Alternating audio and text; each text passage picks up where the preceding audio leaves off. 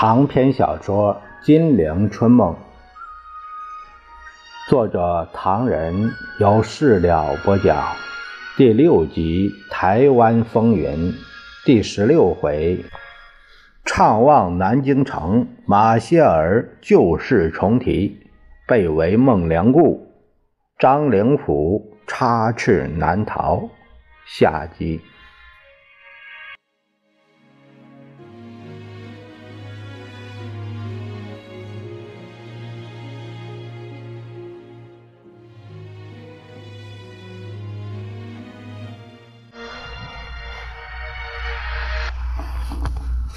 听说冈村到了，张群于是告退。蒋介石像注射了一针吗啡，兴奋起来。他握住冈村的双手，说明了他的意见。接着说：“整个的局势已经摆明的清楚，你替我到山东走一遭，局势挽回就没什么了。”冈村谦虚几句后，高高兴兴地说。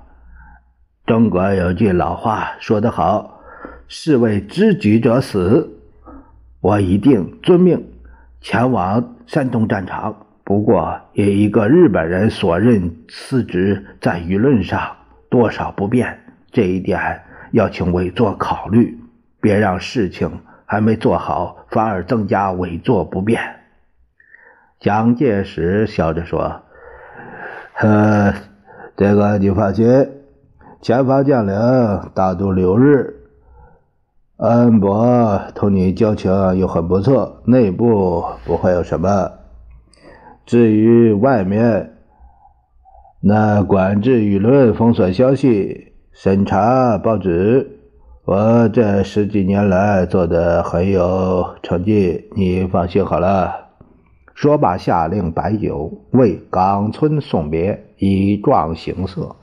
三杯酒下肚，冈村是感激涕零，还摇摇摆摆地说：“外面有些人在问冈村去哪儿了，还有一些人以为我这个一等战犯早就应该受到公审，判处极刑，甚至也应该关到朝衙监狱了此余生。他们怎么会想到，今日的冈村是委员长席上的嘉宾？”而且还要飞往山东，同中国共产党做殊死作战去了。各位，干杯！他一饮而尽，所以我冈村没有词汇可以形容对委员长的感谢。委员长这份盛情，对日本将官的盛情，将与富士山同垂不朽。他再饮了一杯，请委员长接受我的致敬。不过，日本军人帮助中国共同防共、共同剿共，促使中日友好、共存共荣，也不是今日事，更非我冈村事。冈村一摆手，以前的太多不提了。战争结束以后，兄弟在中国也做了两年座上之客，心里。惭愧，哦，感激，所以对于共匪横行，兄弟虽然不好意思请缨杀贼，呃，所以对今天委座的命令，真是十二分兴奋。兄弟明天便要去了。至于我留在华北的旧部九千多人，现在还在山西阎锡山将军那边帮忙，还有一部分在河北和山东的中央系系统下作战。对于这这些任务，兄弟感到非常荣幸。不过，兄弟觉得遗憾的是，就是有些人对中日共同防共、共存共荣的精神弄不清楚。在中国共产党抨击的最厉害的人，居然有老百姓中中了他们的毒，也在后面哇啦哇啦的吵闹，不了解。委员长的苦心，兄弟感到非常痛心。还有，还有一个美国著名作家、记者约翰·海尔斯，这个人曾经写过一本叫《丹亚诺之钟》的书。他在去年秋天竟把兄弟的事情写在报纸上，增加了中日两国的不便。哎，这些兄弟感到非常遗憾。他写了什么呀？有人问。约翰·哈尔斯写我除了在中国直接参加对中国作战外，我好几万的部署，呃，这些参谋工作、间谍情报。特务行动的工作对于中国内战政策曾起了重大的作用。另外，有人说，以北平为中心的特务组织即以日本特务为核心，这些报道其实对我是有相当不利的。他指了指董显光。有一次，呃，那些外国新闻记者便问我们的新闻局董局长说。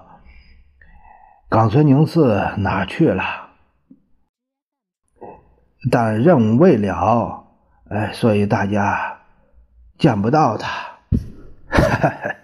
如果他们知道我明天要飞山东，那还了得！大家都笑起来，但笑得并不顺畅。蒋介石见冈村已经有几分醉意，于是散席。蒋介石动用这招棋子，心头并不愉快。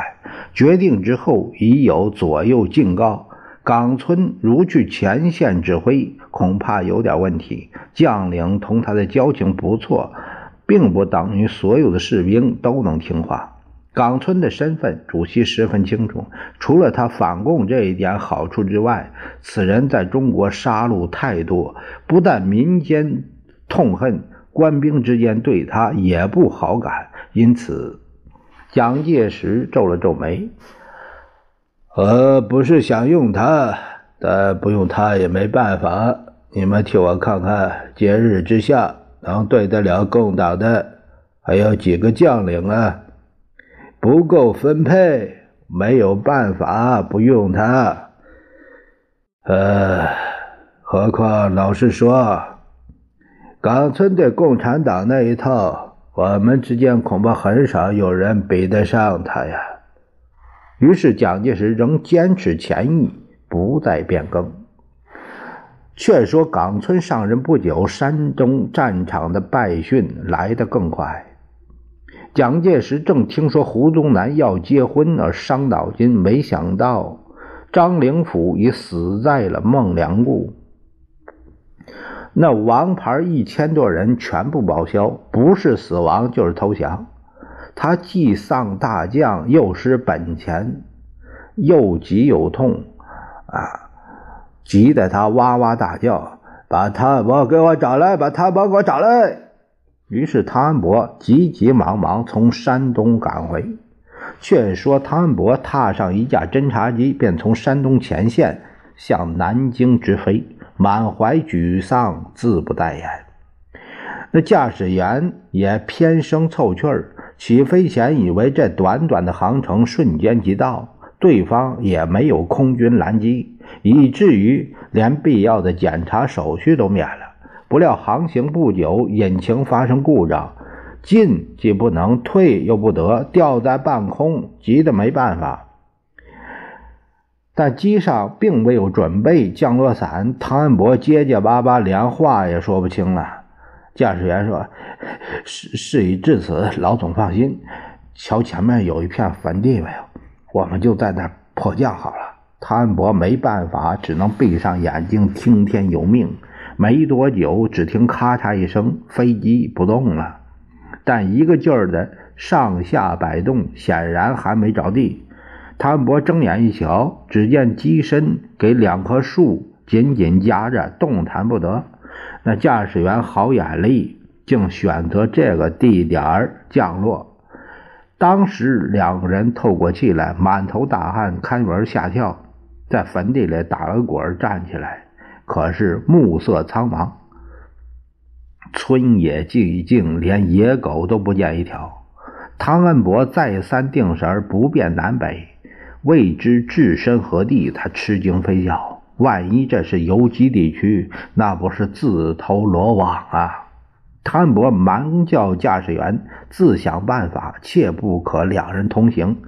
其人一斗，于是撒腿便奔。好不容易见到一个农民，汤恩伯连忙打听，知道当地离徐州只有五十公里，距离对方阵地也有几十光景。汤恩伯大大透了口气，再三央欧求予以重利，同那农民交换过服装，换上了皮袄破裤子，奔向公路方向。分明汽车声就在附近，无奈。汤恩伯养尊处优惯了，跑了没几步就上气儿不接下气儿。夜色渐浓，天昏地黑，他这才来到了路边。那时候军运繁忙，汽车兵团的大卡车在公路上穿梭来往，要带一个人十分方便。可是汤恩伯在路边使劲的喊，那车只是嗖嗖的过，没人停留。见汤恩伯气的。直跺脚，恨得咬牙，毫无办法。亏他心生一计，把大把钞票举在手里，一见车道立刻摇晃。嘿，这样总算车子停下来了。商量好价格，吆喝着要他爬到车顶，犬冲黄鱼。汤恩伯这才到达徐州，狠狠地把这一车队重罚一顿。哎，这是闲话，按下不提。却说汤恩伯换上军服，连夜入宁，立即到了蒋介石官邸报道，却碰了一鼻子灰。第二天再去，总算召见了，但这一进门，右脸就挨了一巴掌，打的怕汤恩伯是满眼冒金星。蒋介石连打带骂：“还有脸来见我？你还有脸来见我啊？你还有脸来见我？”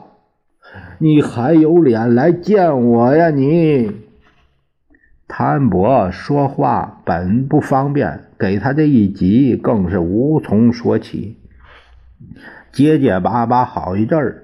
原想报告张灵甫如何轻敌，自己的部队如何援救不及，不料蒋介石把桌子一拍，眼睛一瞪，扬长而去，竟一字未交代。汤恩伯是羞愧交病。才明白，追随蒋介石一辈子就落得如此下场，满含着一泡眼泪，万念俱灰，准备回上海寓所同他的恩师陈怡下下围棋去了。这正是如此下场，还算风光。